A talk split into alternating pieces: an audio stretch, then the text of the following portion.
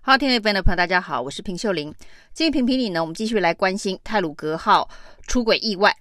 那泰鲁格号出轨意外造成了五十条亡魂呢？那这五十条亡魂能够得到真相吗？其实大家都想知道。除了他们之外，其实全国的人都想知道为什么会发生这样子的一个事情哦。我们看到这两天花莲地检署的检察长于秀端连日的侦讯了十几个人呢，除了在现场。疑似施工的人员之外呢，还有一些相关联的跟台铁工程工地发包相关的一些人等哦。那看起来是想要认真的探究到底发生了什么事情哦。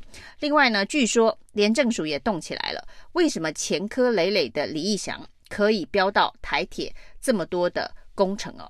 那这些标案到底背后有没有政商不当的利益哦？官官相护的现行记。真的可以透过地检署跟廉政署的大动作侦办给揪出来吗？最好是一个也别放过。那事实上呢，这整起悲剧哦，从小处到大处，我们都希望找到真相。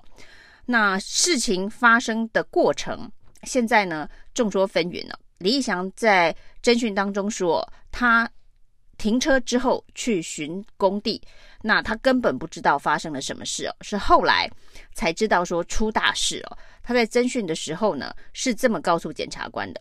不过现场呢有很多的目击者，就是逃生的这个旅客拍到了一些照片，似乎显示在列车发生撞上货车的意外的同时哦，李义祥人是在山坡上面目睹了整个事情的经过，绝对不是事后才知道。那甚至呢，还有目击者所拍摄的影片、照片，好像看起来货车的车门疑似没有关哦。他是在这一个什么状态之下离开货车的？真的是停好车去巡视工地，拉了手刹车，而且还放了石头挡轮后轮吗？到底实际的状况是什么？现在呢，其实这个货车工程车是有行车记录器的，那只是它完整或者是不完整哦。据说两片的这个记忆体只找到了其中的一片。那甚至呢，还有目击者绘声绘影的说，这个山坡上当时不是只有李义祥一个人哦，有好几个工人。那不仅是没有参与救援的工作，也没有回报。报警发生事情的意外，在山坡上面呢，似乎看着列车撞上了这个工程货车之后，那还有嬉笑等等的状况哦。那甚至呢，有人呢是伪装到这个山下来找疑似证据的东西哦。不过这些都是目击者绘声绘影的说法，后来当然有很多都被证实是错误的传闻，是乌龙的传闻哦。甚至照片中被指认是这一个施工工人的。影像，但其实那也是一个逃生的旅客。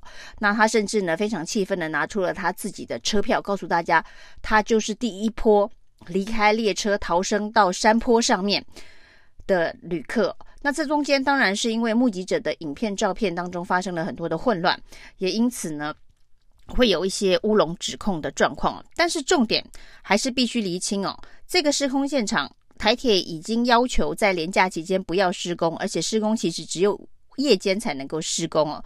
那到底有没有在施工？到底有没有停工哦？如果是只有李义祥一个人，他说他来巡视工地哦，那虽然没有开工，但是他要来看看工地有没有什么状况，那也许。这个工地是没有施工的。如果呢，现场有真的五六位其他的工人一起出现的话，那显然现场在施工的可能性就相当高哦。那到底有施工还是没有施工哦？这恐怕是台铁要给一个更清楚的说法。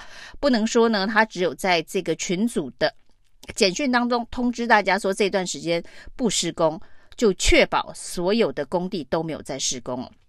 那所以呢，地检署第一个要调查的是到底有几个工人在现场。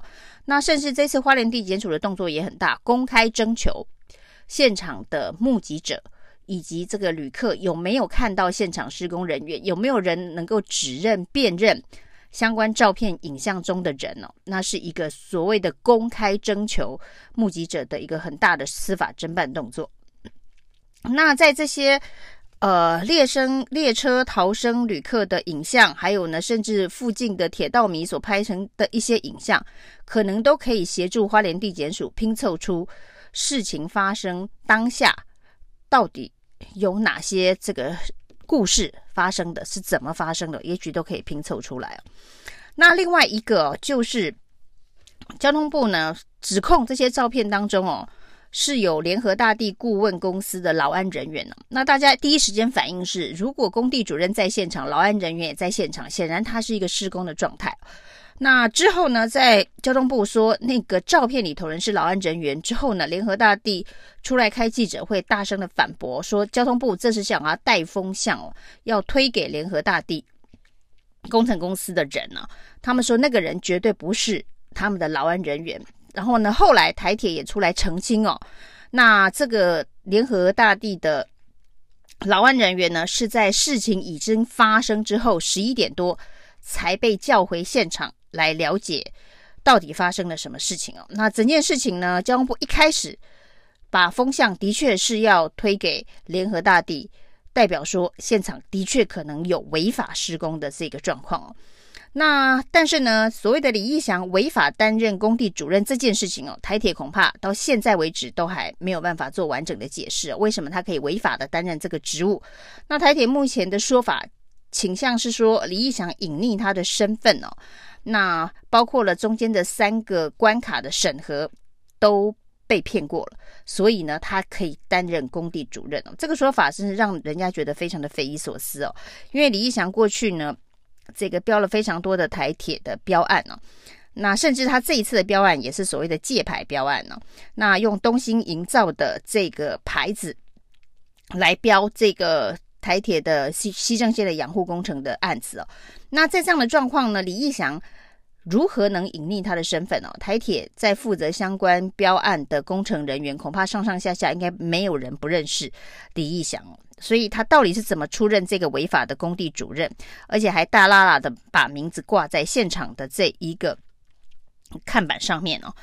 那现在有一说呢，这一次的营造公司啊是东兴营造，因为李义祥的这个义祥营造本身是乙级的营造商，没有办法报标这么大的案子哦，所以是借了东兴营造的牌子。那东兴营造的老板呢，就是黄平和，他是花莲寿丰乡的某宫庙主委。那宫庙主委以及民进党的这个党代表哦，说这个李义祥是前任党代表。那事实上，这个标案在。投标的时候，李义祥其实是现任党代表，因为他是二零二零年五月才卸任，就去年才卸任，这个标案的时间更早，所以呢，他是在民进党的当任党代表的任内，去跟这个东兴营造的黄平和合组了这家公司，去标了这一个工程案了。那一说呢，这个黄平和跟这一个花莲县的。政商关系非常好，跟这个前后任的县长傅昆萁、徐榛蔚都有很好的交情。那所以呢，这一个所谓的借壳标案，借东兴营造来标案的李义祥，可能是蓝绿通吃、政商背景非常好的一个组合哦。李义祥加上黄平和，所以这背后的确值得廉政署也动起来处理哦。地检署司法的面向去了解整个意外。到底是怎么发生的？中间的违法，中间是不是有公务人员的失职？那廉政署的部分呢？可能要了解的是这样子的一个标案，为什么可以让台铁让他们这样违法的施工哦？那事实上呢，在更高层次的来思考这个问题哦，在普悠玛号二零一八年的普悠玛号十八条人命之后，台铁成立了一个台铁体检小组。那这个组呢，是下设在行政院底下，那是一个以行政院总召集的角色来做台铁的总体检哦。但是这个报告书呢，基本上一度难产哦，最后呢也没有由行政院来公布，是由交通部呢这个草草的公布了。那有人就说，这么一个由行政院主导的台铁体检小组的报告书消失了，消失的原因到底是什么？是因为台铁的问题，承荷太重，根本没有办法改革。那在普悠玛号的这个重大意外之后呢，结果呢，最重要的事情是在台东设立了一个纪念公园哦。那台东的普悠玛纪念公园现在居然又发生了泰鲁格号的出轨意外，难道现在也要在花莲再设一个纪念公园吗？国人可以接受这样子的一个检讨报告之后，不断的检讨、纪念、检讨、纪念，重复悲剧的发生吗？而这个行政院层级的台体台铁体检小组报告书当中，其实非常明确的建议了，这个轨道必须要有边坡的监测系统，就是在防止呢这个有异物进入轨道当中。那所谓的列车驾驶没有办法靠目视来做反应，需要有提前预警的相关的机制哦。但是迟迟到现在都没有办法落实哦。那没有办法落实行政院层级的台铁体检小组报告书中的建议，难道行政院长苏贞昌不用负责吗？现在呢，虽然交通部长林佳龙已经请辞了，在政治层面，六十五个小时之后，林佳龙宣布他请辞负责，但是呢，这整件事情所谓的普悠马号之后的检讨没有落实，这件事情层级只有到交通部嘛？当时的检讨小组的层级是在行政院。那现在只有交通部部长林佳龙负责这个政治责任，他扛得起来吗？另外呢，在这一个行政层次的问题哦，那这次的伤亡惨重，很多人指向是不是因为这个卖了站票的关系哦？因为呢，现在这个东干线的还是一票难求，所以呢，都会开放每一次车号次有一百二十张站票。那这次的伤亡惨重。有很多人也认为跟站票有一定程度的关系。当然，未来可能在这个检察官的这个报告书当中，会告诉大家说，这严重死伤的部分呢，跟站票或者是买的是一般的对号票有没有因果相关呢？那这个在之后的数据分析之后才能够了解。但是站票问题的确也是让东部干线大家觉得危险风险增加的一个原因哦，那当然呢，政府部门会说这是因为买不到票会造成民怨，所以要开放站票。那这中间当然有所谓的刁民会骂跟安全标准之间如何取舍的问题哦。那政治人物就必须扛起政治责任哦。